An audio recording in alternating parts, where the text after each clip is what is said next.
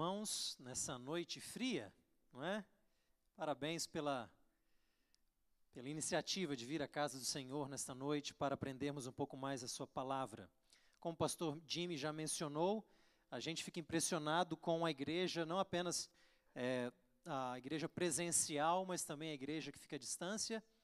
Nessa semana anterior, eu recebi até um e-mail de um pastor adventista no Peru, que tem acompanhado de alguma forma a nossa série aqui, pedindo materiais. Ele diz que essa série, essa temática é muito importante e poucos materiais disponíveis para ele desenvolver o trabalho dele ali. Se ele estiver ouvindo agora, eu não tive o tempo de responder o e-mail dele, mas aqui já vai a resposta de que a gente vai enviar alguma coisa para que ele possa desenvolver o seu trabalho ali no, no país tão importante para a América do Sul, não é? Em termos de igreja adventista, especialmente, que é o Peru. Uh, nós estamos vindo numa sequência da série. Uh, esta é a quinta noite já. Já falamos um pouco sobre a função hermenêutica, a função da compreensão do santuário, não como uma doutrina entre outras, mas como a doutrina por meio da qual nós entendemos melhor outras doutrinas, outros ensinamentos sobre Cristo. É, na outra noite, nós discutimos um pouco o santuário no livro de Êxodo, para destacar a importância da aliança que Deus faz com o seu povo, e o santuário é um resultado dessa aliança. Depois nós fomos para Levítico para falar um pouco sobre como, esses, como é o funcionamento desse santuário por meio das suas ofertas, por meio da, do calendário ah, do, das festas judaicas que se centralizam no santuário.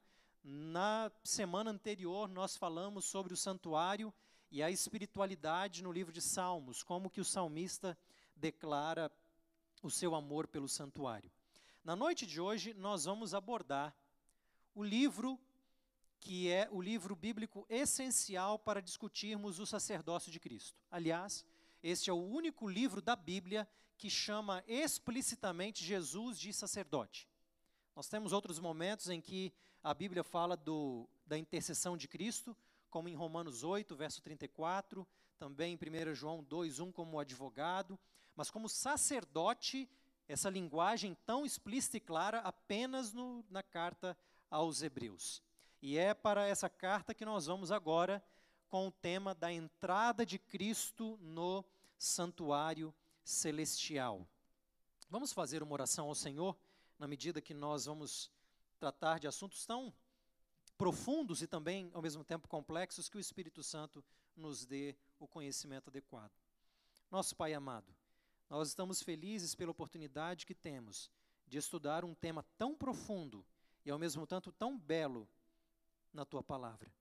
Nós pedimos que o Teu Espírito esteja conosco.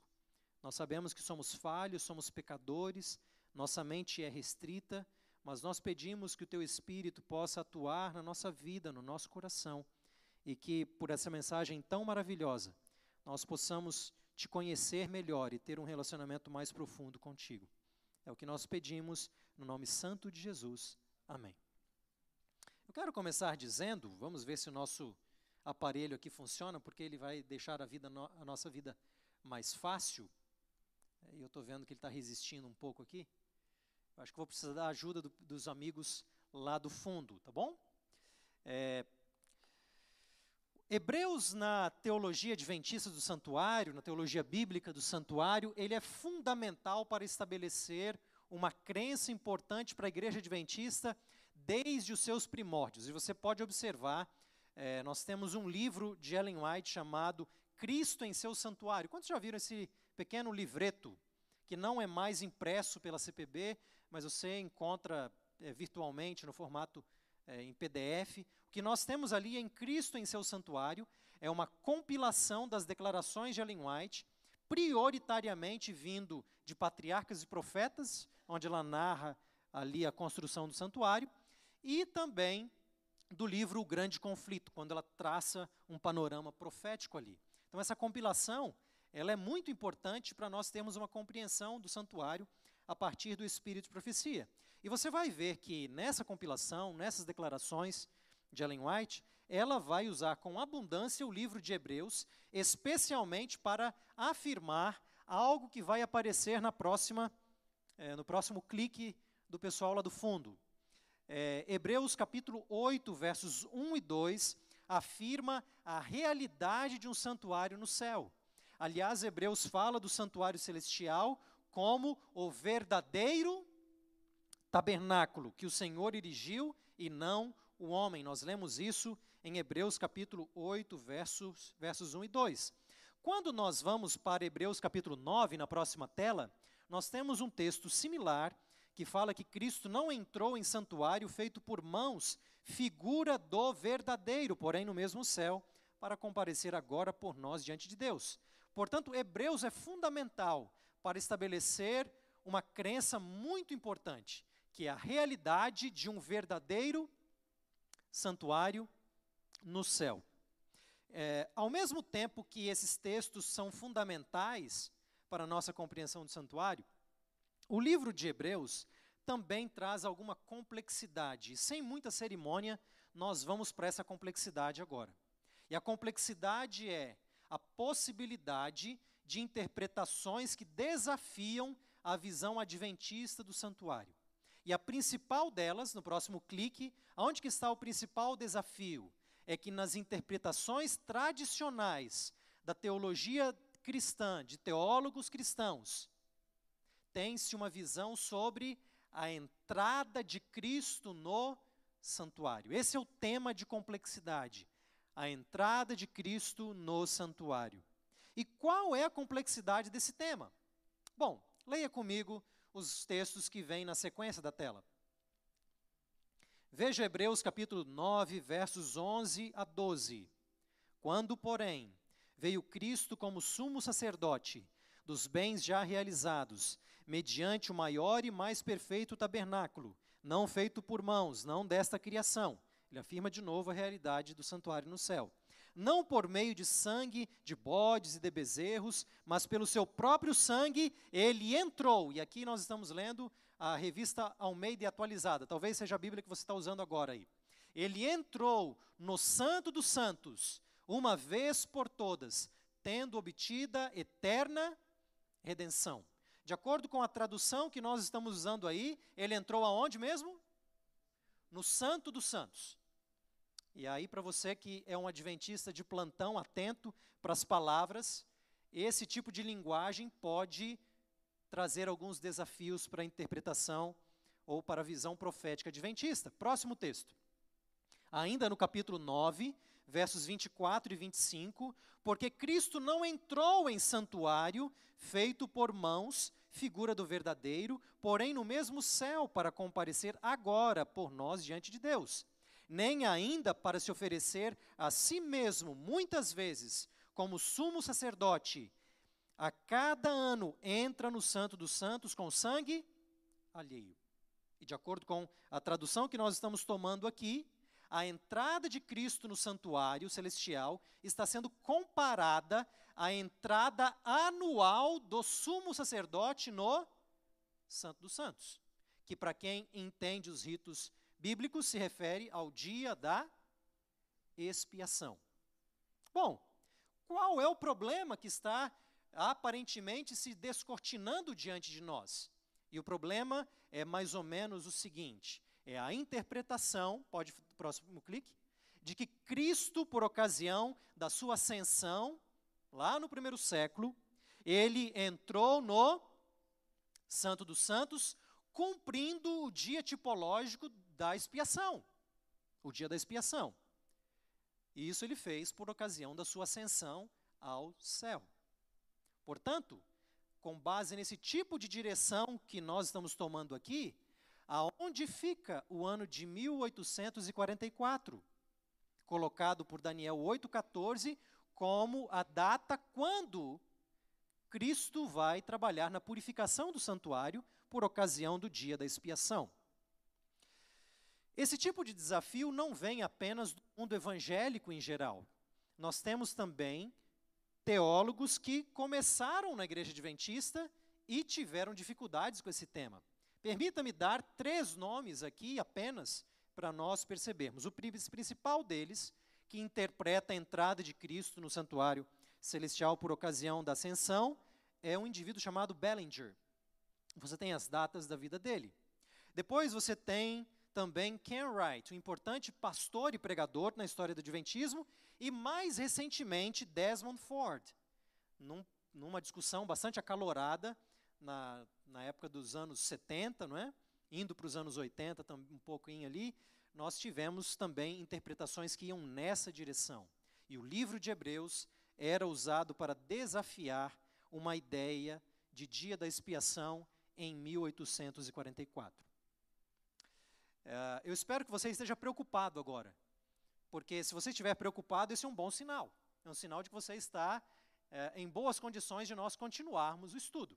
Porque se você não estiver preocupado, então não ficou claro qual é a problemática que nós temos. Quais são respostas que nós podemos ter para esse tipo de desafio? E a gente vai enumerar, enumerar aqui três tipos de resposta. E os três, as três respostas se complementam. A primeira delas é que vários estudos têm apontado que a linguagem para santuário em Hebreus, elas têm em vista não um compartimento específico ou outro, mas elas, elas têm em vista o santuário como um todo. Essa resposta ela não resolve ainda o que nós precisamos, mas ela é um primeiro passo para nós termos uma perspectiva clara do que vai se passar. A linguagem grega eu não gosto muito de falar em grego para não ficar complicando muito a vida na igreja, mas eu vou tentar ser breve e já trazer traduções da Bíblia para você ter uma melhor visualização. Pode voltar uma anterior, para não complicar ainda? A linguagem grega para santuário, no livro de Hebreus, é a linguagem de tarrágia. Esse é, é, o termo mais é, usado em Hebreus para o santuário. Não é só esse.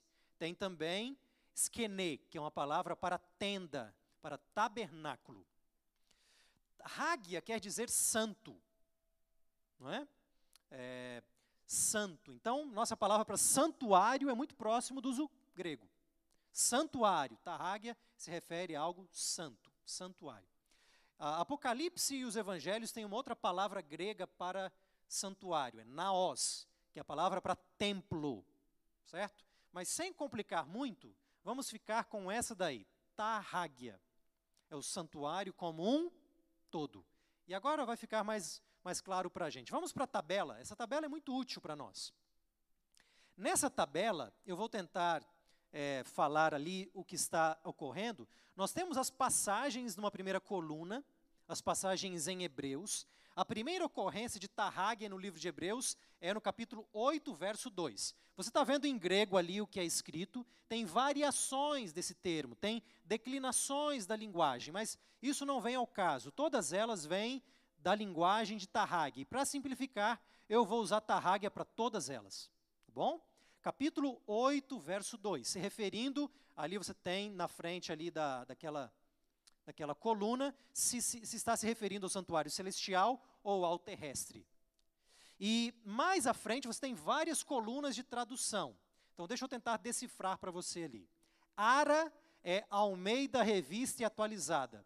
É a Bíblia que nós mais usamos para os eventos da igreja. Provavelmente essa Bíblia que você está na mão agora aí. Você pode olhar lá na frente, para ver qual que é a sua tradução. Almeida, revista atualizada, segunda edição, 1993, normalmente é o que nós usamos. Pois bem, de 25 em 25 anos, as sociedades bíblicas, elas têm o princípio de nos dar uma nova tradução. E aqui no NASP nós tivemos nesse ano o lançamento da nova tradução Almeida, que é essa daqui, que vem com letra gigante para todo mundo, não é? Então, muitos aqui já têm. É, e está entre parênteses ali NAA, Nova Almeida Atualizada. É o jeito que ela está sendo chamada.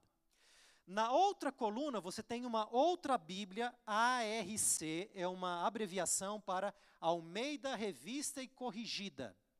Essa Almeida Revista e Corrigida, ela preserva a, as traduções antigas da Bíblia Almeida para o português. Então, eles preservam, tem gente que se apega muito a uma tradução, e eles deixam lá, revista corrigida. Depois eles vão atualizando, você tem a Almeida Revista Atualizada, a Nova Almeida, mas eles continuam lançando a tradução mais antiga. Por que, que eles lançam é, traduções mais novas? Primeiro, porque as pesquisas teológicas elas vão avançando. E com isso, nós temos melhores uh, expressões de tradução por meio das pesquisas. Outro elemento é que a nossa linguagem também muda. Não é verdade? E nós lemos ali é, na Bíblia vários termos que já não falam mais, é, não, não são compreendidos mais. E por isso, uma atualização é sempre válida de 25 em 25 anos. Vocês leram na Bíblia já a expressão, e Jesus, Jesus é, cingiu-se? Leram essa expressão? Que negócio é esse? Cingir, né? Você não ouve o pessoal na rua falando, eu vou me cingir agora. Não é? O roupão da época que ele levantava, amarrava assim. Então, para a época era muito bom, mas a, a gente precisa de uma outra palavra para o nosso mundo. Bom, mas nossa, nosso tema aqui não é sobre cingir-se, é sobre o tarrag, é sobre o santuário. Junto com Almeida Revista Corrigida, você tem um BJ ali, que significa Bíblia de Jerusalém. É uma Bíblia também famosa no nosso meio, tem uma boa tradução, é, editada pela editora Paulus. Depois tem uma outra na frente ali, TEB, que é uma uma iniciativa ecumênica chamada Tradução Ecumênica da Bíblia, publicada pela Loyola. Estou só listando algumas Bíblias importantes que nós temos em português, independente de ser, nenhuma delas é adventista em si, é Bíblia, tá bom? Uh, depois nós temos na frente uma que os jovens gostam muito de usar, é a nova tradução na linguagem de hoje, NTLH. E na frente também, uma boa tradução que nós temos é a nova versão internacional boas traduções, em geral, mas para Tarráguia tem uma variação tremenda. Olha só. Dá uma olhadinha, você vê que a maior parte das ocorrências de Tarráguia em Hebreus se encontra em que capítulo de Hebreus? No 9, está quase tudo ali. Porque é ali que ele vai discutir em mais detalhes o papel do santuário, especificamente o trabalho de Cristo no santuário. Certo? Então nós temos ali o 9, também 10 e também o 13. É a mesma palavra. É a mesma palavra. Se você pega as, as traduções, Revista e Corrigida, Bíblia de Jerusalém, a tradução ecumênica da Bíblia, todas elas, elas usam uma consistência para traduzir a palavra sempre do mesmo jeito. E qual é o jeito que eles usam? Santuário. A única variação que você tem é em 9.1, porque a Teb vai falar templo. Mas convenhamos, é a mesma coisa. Está olhando o santuário como um, como templo, e essas traduções, essa coluna, estão olhando o santuário como um todo. Percebe? Isso é importante para nós. Já na nova tradução na linguagem de hoje, nós temos um desastre da tradução. Porque ora é lugar santíssimo, ora é santuário, ora é lugar santo, o tradutor ele, ele vai mudando. Certo? Ele lê o contexto e fala, ah, aqui é melhor, lugar santíssimo. Ah, aqui é melhor, mas a palavra é a mesma. Percebe? Nova versão internacional, também, a variação ela é grande. Isso não quer dizer que sejam bíblias ruins, certo? É nesse ponto aí tem uma variação. Esse ponto precisa ficar claro para a gente. Quando a gente vai, olha só que interessante uma reflexão agora. Quando a gente vai para a Bíblia que é mais usada nas igrejas protestantes, que é a Almeida Revista e Atualizada, e você compara com a nova Almeida, você vê uma diferença. Você vai ver que a Almeida Revista e Atualizada tem santo lugar em 9 e 8.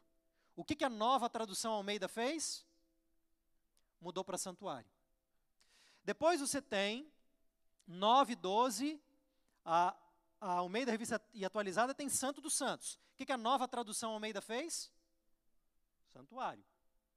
E a mesma coisa em 10, 19. Ela só manteve dois lugares, 9, 25 e o 13, 11. O 13, 11 fala do terrestre, então eu não vou cuidar dele aqui na nossa palestra, na nossa reflexão. Mas a gente vai tratar um pouco de 9,25. Por que, que a nova Almeida ainda decidiu manter Santo dos Santos ali? Mas, de qualquer forma, o que eu gostaria de deixar claro aqui é que essa linguagem de Tarráguia, ela visualiza o santuário como um todo. Isso ajuda a gente a entender o que está se passando. E a gente vê quando compara as traduções. Eu até gosto, quando estou tendo estudos bíblicos com irmãos de outras igrejas protestantes, eu gosto de usar a revista corrigida, porque ela é mais consistente na tradução do mesmo termo. Quando estou estudando a Bíblia com irmãos queridos do catolicismo, eu pergunto se ele tem uma Bíblia de Jerusalém em casa. Porque a Bíblia de Jerusalém também ela é bem consistente em relação a esse termo. É lógico que eu estou dizendo dessa, dessa discussão aqui em si. Bom, esse é o primeiro ponto. Mas nós não podemos parar por aqui. Porque em 9,25, ah, me desculpe, eu não dei um detalhe. Tanto 13 e 11 quanto 9 25, eles falam do terrestre. Mas em 9 25, o que se passa no terrestre é comparável ao que passa com Jesus no celestial. Eu acho que agora eu consertei uma fala que eu não, não disse corretamente na anterior. A entrada de Cristo no santuário celestial, no 24, é comparável à entrada do sumo sacerdote no lugar santíssimo no, no 925, certo? Então nós vamos para o 925 agora, tá bom? que é o ponto, estou apertando aqui, mas não vai funcionar. É, preste atenção, capítulo 9, versos 24 a 26. Eu estou lendo na revista atualizada, porque ela ainda é a mais usada, mas você pode ler na nova Almeida também. Eu já vi novas Almeidas por aí, que não vai dar muita diferença, tá bom? Porque Cristo não entrou em santuário feito por mãos, figura do verdadeiro, porém no mesmo céu para comparecer agora por nós diante de Deus, nem ainda para se oferecer a si mesmo muitas vezes, como sumo sacerdote, cada ano, entra no Santo dos Santos com sangue alheio. Ora, neste caso, seria necessário que ele tivesse sofrido muitas vezes, desde a fundação do mundo. Você nota aqui qual é o desafio que nós temos para interpretar essa passagem. Uma coisa que já nos ajuda, que você já sabe, é que santuário ali onde Cristo entra é a linguagem de Tarráguia. E o Santo dos Santos, onde o sumo sacerdote entra a cada ano, também é Tarráguia. Nós estamos lendo uma tradução que, para o de cima, ele traduziu como santuário. Para o de baixo, ele traduziu como Santo dos Santos. Mas na língua original grega é a mesma coisa. Certo? Isso já nos ajuda. Agora, vamos fazer algumas perguntas aqui. A primeira delas é que existe, o sumo sacerdote está entrando a cada ano. Se você vai ao final do capítulo 7, você vai ver uma menção do sumo sacerdote fazendo o trabalho diário. Então, o autor de Hebreus, queremos ser Paulo, ele é muito detalhista. Aqui ele está falando do trabalho anual. Certo? Então, não dá para a gente simplesmente relativizar, dizendo, ah, eu acho que não é dia da expiação. É o sumo sacerdote, ele entra a cada ano, é anual. Então, a gente tem que prestar atenção aqui. Primeira pergunta: existe um grau de similaridade entre, entre a entrada de Cristo no santuário celestial, por ocasião da sua ascensão lá no primeiro século, com a entrada do sumo sacerdote no dia da expiação, a cada ano? Existe alguma similaridade? E a resposta, se for honesta, tem que ser sim, porque senão o autor não estaria comparando os dois. Então, existe uma similaridade, certo? Existe um paralelo. Agora, a ênfase dessa similaridade, ela enfatiza um contraste ou enfatiza algo que é igual? Ela enfatiza um contraste. Porque o texto diz que Cristo não entrou. Então já começa fazendo uma comparação que é contrastiva, não é? Ele não entrou no santuário feito por mãos. Ele entrou no celestial. Nem ainda ele se ofereceu do mesmo modo que os sumos sacerdotes o fazem. Então, o primeiro elemento é: existe uma comparação. Sim, ela existe tem alguma similaridade. Se não tivesse, não dava para comparar. Mas a ênfase não está no que é igual. A ênfase está no que é diferente. E a pergunta é: o que é diferente? O que em Cristo é diferente? e dê uma olhadinha ali. Está grifado embaixo. Qual que é o problema do sumo sacerdote?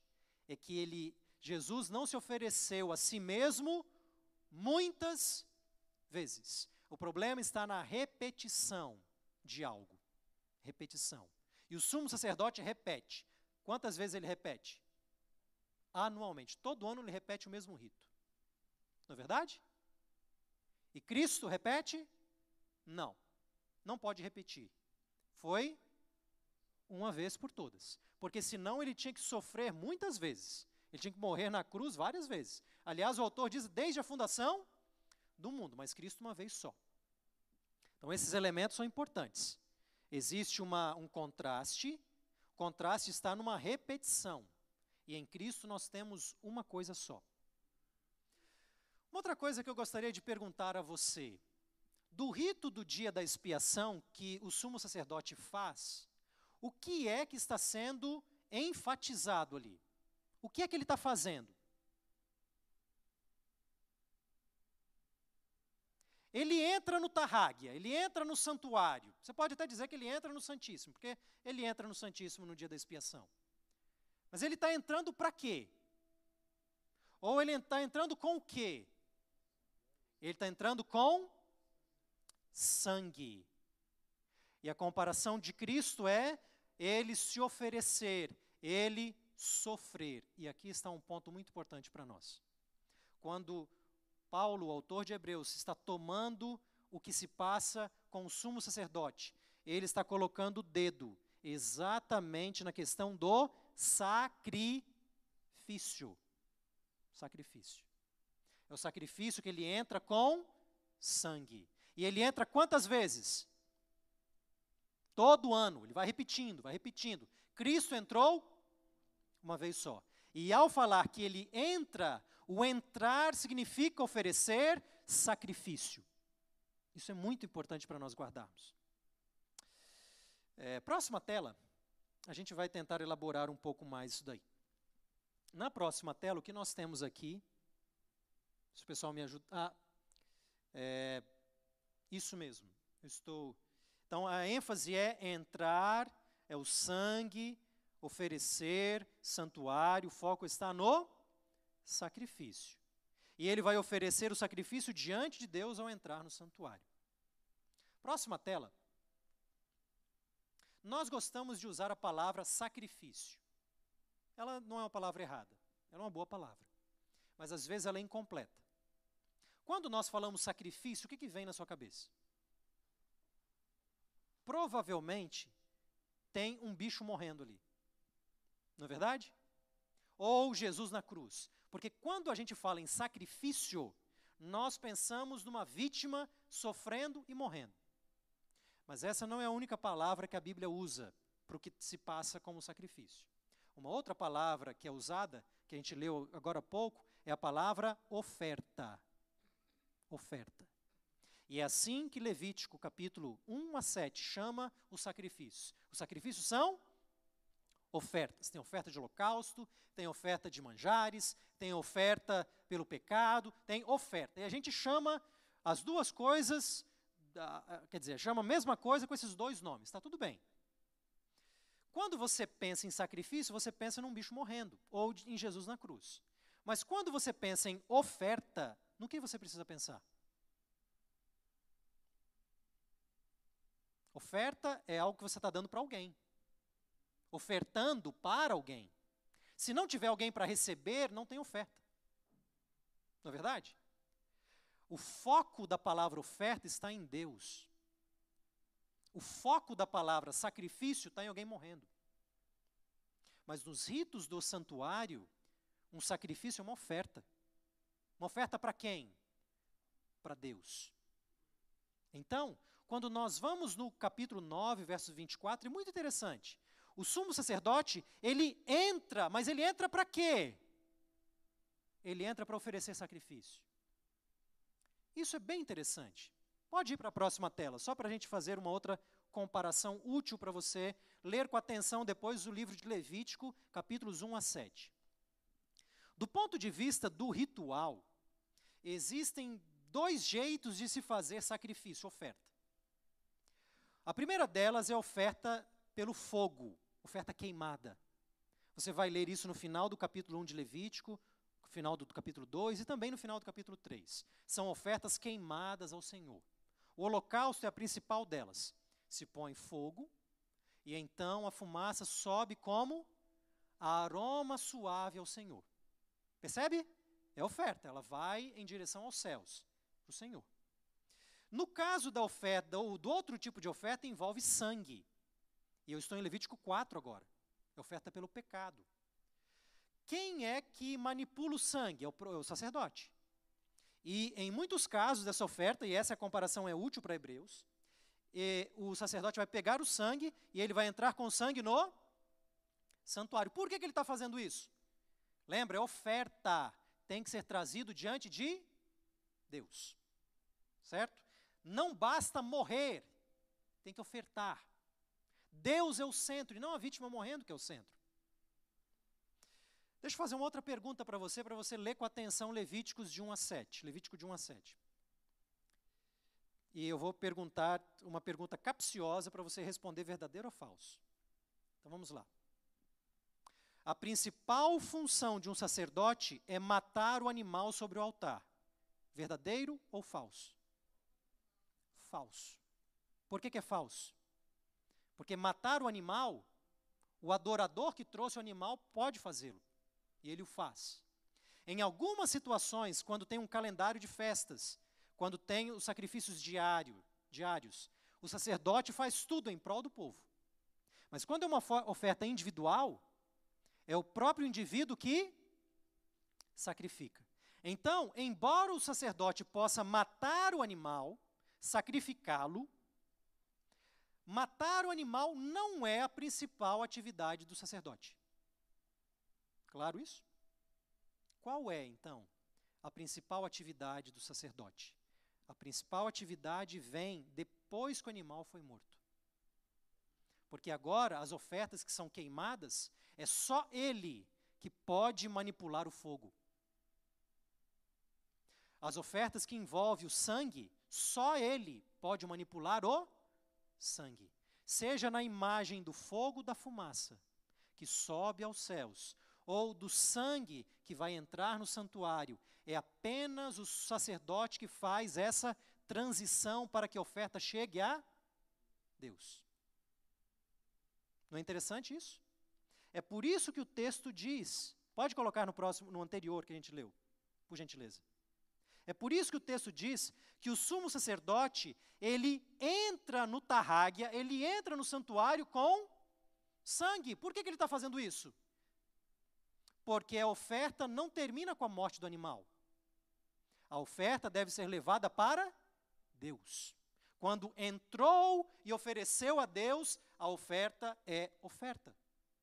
Então, deixa eu destacar um elemento muito importante que muitas pessoas se esquecem ao tratarem da teologia da salvação. O sacrifício de Jesus na cruz não é sacrifício com a cruz apenas. Nós temos ali a morte, mas não temos o término da oferta. Ele precisa ascender aos céus, entrar no santuário e comparecer diante de Deus. Isso conclui a oferta. E é por isso que em Hebreus Jesus é chamado de sacerdote. Muitas pessoas no mundo cristão se concentram no sacrifício da cruz e se esquecem de que, de acordo com Hebreus, sacrifício de Cristo só é sacrifício completo quando ele entra diante de Deus no santuário celestial. Na cruz não está completo ainda. Isso é muito importante para nós. Oferecer sacrifício diante de Deus necessita, no caso de Jesus, de entrar no santuário. A cruz, ela não é suficiente. E pode soar heresia aqui, não é? Mas se mata o animal sobre o altar e não tem manipulação do fogo para subir aos céus nas ofertas queimadas, e não tem manipulação do sangue para trazer para o santuário, não é oferta. É incompleto. Não é? Eu não estou diminuindo a cruz. Eu estou apenas dizendo que depois da cruz é necessário que Cristo ascenda aos céus para completar a oferta. E é por isso que a entrada de Cristo no santuário está sendo comparada à entrada do sumo sacerdote no santuário também. E o que é que o sumo sacerdote está fazendo ali nesse texto? Ele está apresentando um sacrifício. E o que nós lemos em Hebreus é que Cristo já apresentou esse sacrifício uma vez por todas. Vamos para a próxima tela? É, eu já falei do, do sangue e tudo mais. Veja só o verso 11 de Hebreus 9, 11 e 12. Cristo, como sumo sacerdote dos bens já realizados, mediante o maior e mais perfeito tabernáculo, não feito por mãos, quer dizer, não desta criação, não por meio de sangue de bodes e de bezerros, mas pelo seu próprio sangue. O que, é que ele faz? Entra, a entrada vinculada ao sangue. Entrou no Tarrágia, aí você tem a tradução, na Nova Almeida Santuário, não é? Uma vez por todas, tendo obtida eterna redenção. Vamos ler algumas passagens de Hebreus na próxima tela? E aí você vai ver essa linguagem, eu não vou falar no grego para não ficar muito complicado, mas a ideia é a ênfase de Hebreus para sacrifício, oferta a Deus como de uma vez por todas. Dá uma olhadinha em 7:27. Cristo não tem necessidade, como sumos sacerdotes, de oferecer todos os dias sacrifícios, primeiro por seus pecados, depois pelos do povo, porque ele fez isso quantas vezes? Uma vez por todas, quando a si mesmo se ofereceu. Próximo texto. 9, 26 a 28. Ao se cumprir, cumprirem os tempos, se manifestou uma vez por todas para aniquilar pelo sacrifício de si mesmo o pecado. Cristo tendo se oferecido o quê? Uma vez para sempre, para tirar o pecado de muitos. Próximo texto. A oferta do corpo de Jesus Cristo uma vez por todas. Capítulo 10, verso 10. Então, o próximo texto, que é o que nós já lemos, de 9, 11 a 12, que ele entrou uma vez. O que, é que eu quero destacar nesse quadro ali? A entrada de Cristo no santuário é uma vez, assim como a morte dele na cruz também é uma vez. Quando se fala em entrada no santuário, não está se pensando em outra coisa senão no oferecimento do sacrifício. Ele entrou de uma vez por todas, assim como ele morreu de uma vez por todas, porque ele ofereceu o sacrifício uma vez só. Isso deve nos clarificar algo. E a pergunta que eu quero fazer para você é a seguinte: e em 1844, o que, que acontece? Cristo apresenta um novo sacrifício? Se eu disser isso, eu vou ser um herege à luz de Hebreus. Em 1844, ele não apresenta um novo sacrifício, porque o sacrifício é um só. Morreu uma vez na cruz e entrou no santuário para apresentar esse sacrifício de uma vez por todas. 1844 não tem novo sacrifício. É por isso que o autor de Hebreus pode dizer que a entrada de Cristo no santuário celestial é comparável à entrada do sumo sacerdote no lugar santíssimo até, para oferecer o sacrifício. Então deixa eu fazer uma pergunta simples para você. O dia da expiação, de acordo com Daniel 8,14, começa em 1844. Mas o bode que é trazido para morrer, o bode para o Senhor, para ser sacrificado, quando é que isso se cumpriu em relação ao dia da expiação? Não foi na cruz? Não foi na ascensão dele aos céus para apresentar o, o sacrifício? Você percebe que no fundo nós não temos um problema? Nós estamos apenas dizendo que o sacrifício na cruz, sua ascensão aos céus, ela vale não apenas para o dia da expiação, ela vale para todos os tipos de sacrifício. Dá uma olhadinha no, na próxima tela. Existe um autor num livro publicado aqui pelo nosso Press, inclusive, chamado A Luz de Hebreus. O autor é William Johnson. E ele fala assim: Todos os rituais de sacrifícios apontavam para a cruz. Cremos nisso? Sim. E eu acrescentaria algo a mais. E apontam também para a entrada de Cristo no santuário, de uma vez por todas, que completa a oferta a Deus. Ele vai falar o seguinte ainda, muito importante. Outros aspectos do serviço do santuário. O sacerdócio de Cristo após a cruz, sua intercessão, depois do julgamento, eles ainda permanecem. Porque senão Jesus não poderia ser chamado de sacerdote hoje, para interceder por mim hoje. Porque tudo foi completado na ascensão. Esse não é o caso. O que é que foi completado na ascensão? Foi o oferecimento do sacrifício. Não é mesmo? A gente vai elaborar um pouco mais sobre isso daí. Próximo ponto. O dia da expiação, e isso ele diz de maneira é, bem é, enfática. O dia da expiação, a purificação do santuário começa em 1844, o julgamento. Mas ela é baseada no único sacrifício da cruz. E eu completo. E a única entrada no santuário para completar a oferta diante de Deus. Qual é a diferença que está sendo colocada aqui, se eu puder enfatizar? Nos ritos do Antigo Testamento, toda a ação do sacerdote era acompanhada de sacrifício. Uma repetição de sacrifícios. O sacerdote ia fazer intercessão diária pelo povo.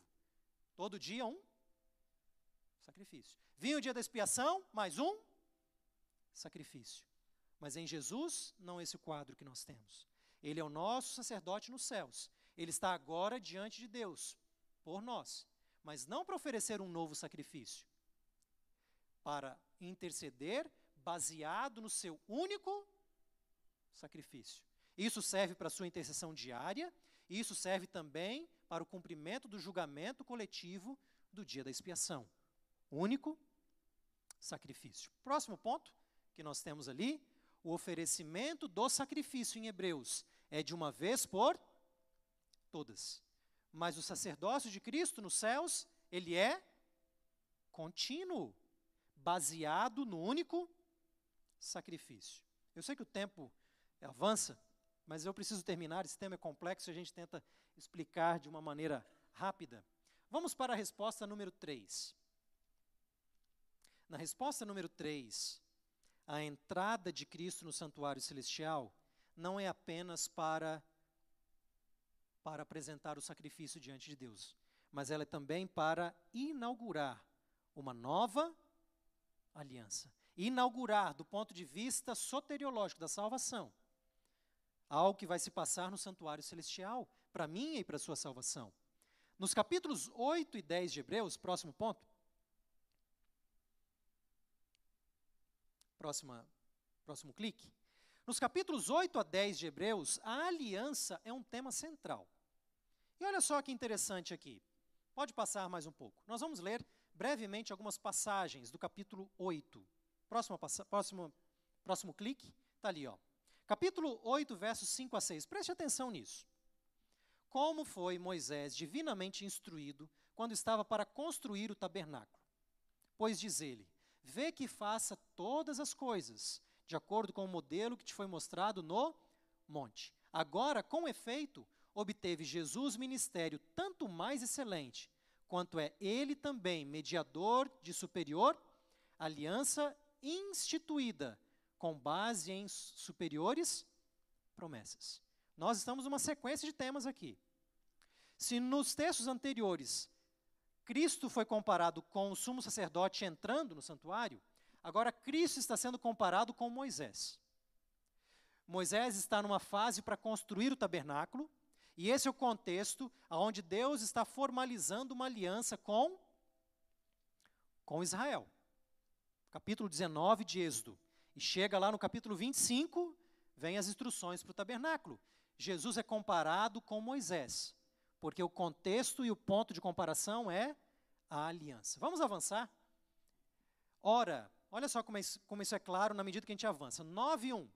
A primeira aliança também tinha preceitos de serviço sagrado e o seu santuário terrestre. Essa informação também é muito importante. Ela diz para nós que uma aliança tem um santuário. Sem santuário não tem aliança. O santuário guarda as leis da aliança, na arca da aliança. Ele faz os serviços rituais, enfim. Toda aliança completa tem um santuário. A primeira aliança tem o seu santuário. A nova aliança também vai ter o seu santuário no céu, não é? Mas a gente vai continuar. Vamos continuando. Quando, porém, Cristo veio como sumo sacerdote dos bens já realizados, mediante o mais perfeito tabernáculo, não feito por mãos, não por meio de sangue de bodes, mas pelo seu próprio sangue, ele entrou no Tarráguia, no santuário. Uma vez por todas. Nós já lemos esse texto. Eu só estou lendo em continuidade. Sabe o que vem na, na continuidade desse, disso daí? Lá no verso 15, perto do 12, fala assim: Por isso mesmo, ele é o mediador da nova. Olha só que interessante. A entrada de Cristo no santuário celestial tem que ver não apenas com oferecer sacrifício, mas também com uma nova aliança. Vamos continuar lendo. Nos versos, no verso 18 a 21 está escrito assim: Nem a primeira aliança foi sancionada sem sangue.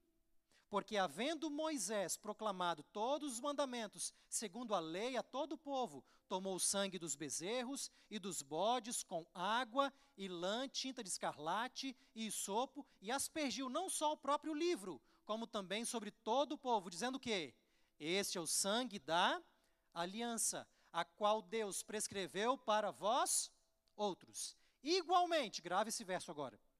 Igualmente também aspergiu com o quê? Com sangue. O quê? O tabernáculo todos os utensílios do serviço sagrado. O que nós estamos lendo ali em 18 a 21 está escrito em Êxodo 24, onde Moisés proclama a lei para o povo, vai fazer a aspersão de sangue sobre eles. E quando chega lá no final de Êxodo, capítulo 40, o tabernáculo é erguido e ele vai fazer esse rito de inauguração do santuário. Ele vai consagrar os utensílios. Número 7, 1 também vai dizer a mesma coisa. Quero fazer uma pergunta para você agora.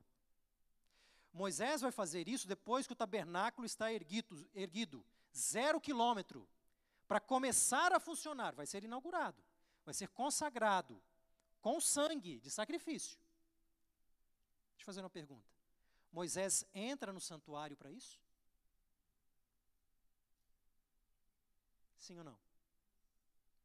O tabernáculo está erguido. Todos os móveis estão lá dentro. Ele vai ungir o tabernáculo e também todos os utensílios. Moisés entra? Se for para consagrar, ele tem que entrar. Mas o santuário ainda não está funcionando. É o rito de consagração do santuário. Leia depois em detalhes, capítulo 40 e número 7. E nos é dito que Moisés entra com sangue para consagrar todos os utensílios. Agora, a segunda pergunta que eu vou fazer para você: entra Moisés no lugar santíssimo? Se ele precisa consagrar a arca da aliança com sangue, sim ou não? Sabe o que acontece quando nós lemos em detalhes isso que está se passando? Que não é apenas no dia da expiação que se tem acesso com sangue no santuário inteiro. É também no dia da inauguração. Só que o dia da inauguração não é repetido, é uma vez só. É interessante que Hebreus usa essa linguagem. É uma vez por todas. A entrada de Jesus no santuário celestial com sangue não é apenas comparável ao oferecimento de todos os sacrifícios, mas também é comparável à entrada de Moisés no santuário para consagrá-lo para tudo aquilo que iria passar todos os utensílios. Eu creio que esse quadro nos ajuda muito a entender o que acontece quando Cristo entra de uma vez por todas no santuário. Ele está inaugurando uma nova aliança, sancionada em Cainidzo. Se você pega a Bíblia de Jerusalém, tem uma boa tradução ali. Inaugurada. A entrada de Moisés no santuário para a inauguração, é comparada à entrada de Cristo no santuário de uma vez por todas. E agora faz todo sentido. Ele entra para inaugurar um santuário que vai funcionar para a salvação de todas as pessoas.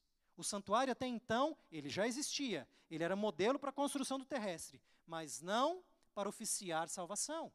Cristo precisa morrer primeiro na cruz, ascender nos céus como sacerdote, e por meio disso, inaugurar não apenas um santuário do ponto de vista da salvação, não apenas inaugurar o seu sacerdócio, mas inaugurar, sobretudo, uma nova aliança.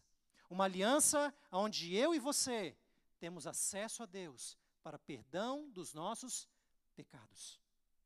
Não que o povo do Antigo Testamento não tivesse perdão de pecados. Eles o tinham, mas na forma de promessa.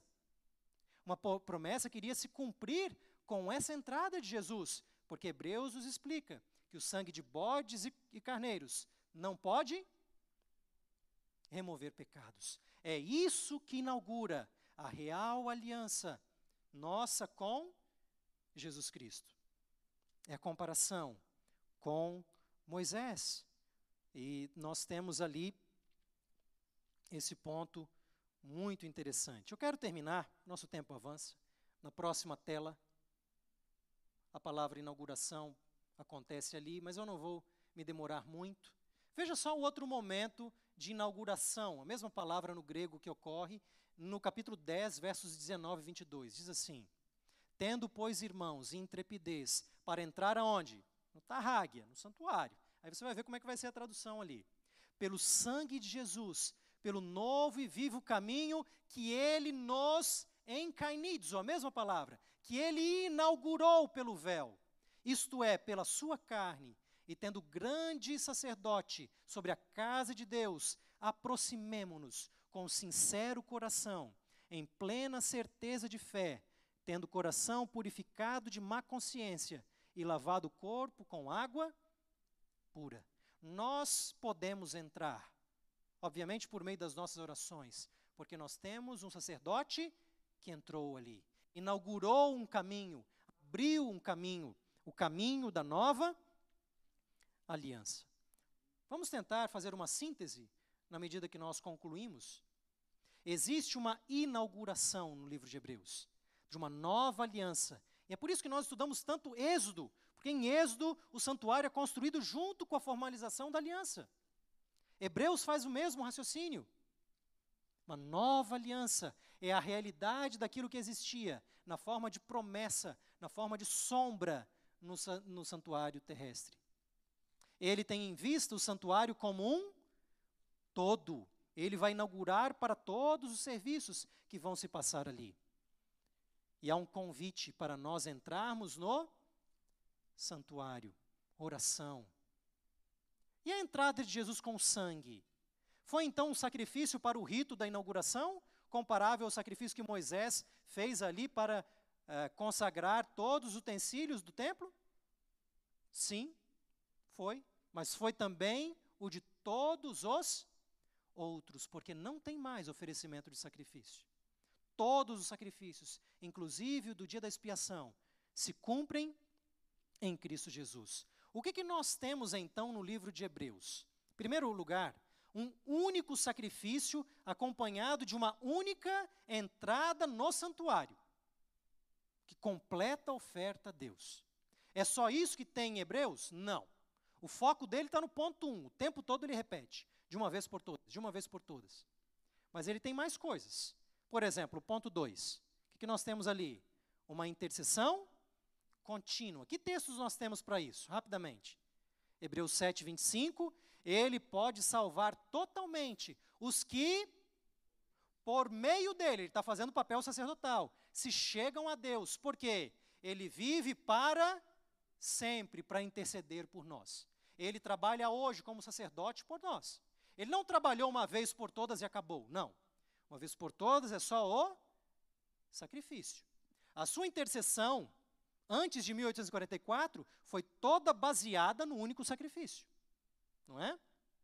Cristo não entrou em santuário feito por mãos, figura do verdadeiro, porém no mesmo céu, para fazer o quê? Para agora comparecer por nós diante de Deus. Ele não fez de uma vez por todas, ele continua fazendo. Tem só isso em Hebreus? Cabe Hebreus por ali? Não.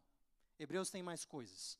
No ponto 3, próxima tela, nós lemos sobre a projeção de um juízo futuro. Veja, a gente não vai fazer uma doutrina do santuário toda em cima de Hebreus. Nós não podemos fazer isso. Nós temos que fazer com a Bíblia inteira. Quem vai elaborar o juízo é Daniel. O foco de Hebreus é mais no único sacrifício, na sua intercessão contínua. Mas Hebreus também aponta para um juízo futuro. Eu vou ler ali a partir dos versos 25. Vede que o dia se aproxima. Se vivermos deliberadamente em pecado, depois de termos recebido pleno conhecimento da verdade, já não resta sacrifício. Não é interessante isso? Embora o sacrifício tenha sido apresentado diante de Deus de uma vez por todas, ele é continuamente aplicado na nossa vida hoje. Para isso a gente precisa de um sacerdote para aplicar. Em nome de Jesus nós oramos. Porque os nossos pecados não foram perdoados lá na ascensão de Cristo. A gente nem tinha pecado ainda. Não é verdade? Ele vai intercedendo para o perdão com base no seu sacrifício e ele intercede hoje. Mas se a gente viver uma vida deliberada, ele não vai mais mediar o perdão por meio desse sacrifício. Então o trabalho dele continua. E o que, que sobra se ele não mediar? Uma certa expectação horrível de juízo.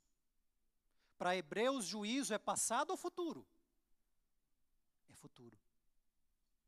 Para nós já é presente, já vivemos depois de 1844. Mas para o primeiro século, a época que Hebreus foi escrito, juízo é futuro. Dia da expiação é o dia do juízo coletivo do povo de Israel. E olha só que interessante. O Senhor julgará o seu povo. Se você conhece bem a doutrina adventista, o juízo investigativo, ele é para o povo de Deus. Deus julgará o seu povo. Horrível coisa é cair nas mãos de, do Deus vivo. Tendes necessidade de perseverança, para que, havendo feita a vontade de Deus, alcanceis a. Não foi alcançado no oferecimento de Jesus na entrada no santuário. Há um alcance futuro. Verso 37. Porque ainda dentro de pouco tempo, aquele que vem virá, e não tardará. Juízo do dia da expiação é um juízo coletivo do povo de Deus. Para Hebreus, isso é futuro. Não é a única entrada de Cristo no santuário celestial que vai fazer juízo. O que a única entrada de Cristo no santuário celestial faz é apresentar o único sacrifício para inaugurar o trabalho do santuário, que vai ter todo o trabalho de intercessão diária até 1844. E depois de 1844, nós temos a continuação da intercessão diária, mais o trabalho do juízo. É isso que nós temos no livro de Hebreus, nesse quadro tão belo que nós temos sobre a expiação em Hebreus. É lógico que para detalharmos isso, precisamos estudar Daniel e Apocalipse, porque eles vão falar desse juízo. Mas Hebreus é consistente com o quadro de Daniel e Apocalipse, e não uma, um impedimento para algo que aconteceria totalmente no primeiro século. Irmãos, o nosso tempo avançou bastante. Infelizmente, eu precisei de avançar por causa da complexidade dos conceitos. Mas na próxima noite, vamos tentar ter um momento de perguntas e respostas para que a gente possa ficar dentro do tempo adequado. Que o Senhor nos abençoe. Vamos nos levantar para uma oração final?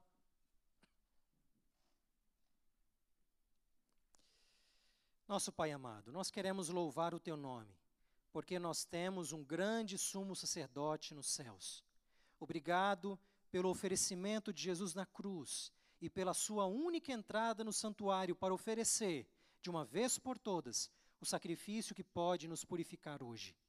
Portanto, nós pedimos que a intercessão de Cristo, que as bênçãos desse sacrifício possam ser aplicáveis à nossa vida hoje, purificando o nosso caráter, purificando a nossa vida, perdoando os nossos pecados. Ajuda, Senhor, para que nós tenhamos esse acesso tão maravilhoso ao teu trono da graça, para que possamos encontrar misericórdia em tempo oportuno. E ao vivermos, Senhor, no tempo do juízo, de acordo com as profecias de Daniel, nós pedimos que o nosso coração esteja ligado a Ti. Tira de nós toda atitude deliberada de pecado, de continuidade na vida de pecado, mas purifica o nosso coração, para que, no meio desse julgamento final, o sangue de Cristo possa nos purificar de todo o pecado. É o que nós pedimos, Pai. Dá-nos uma boa semana na tua presença, no nome de Jesus. Amém. Boa semana a todos.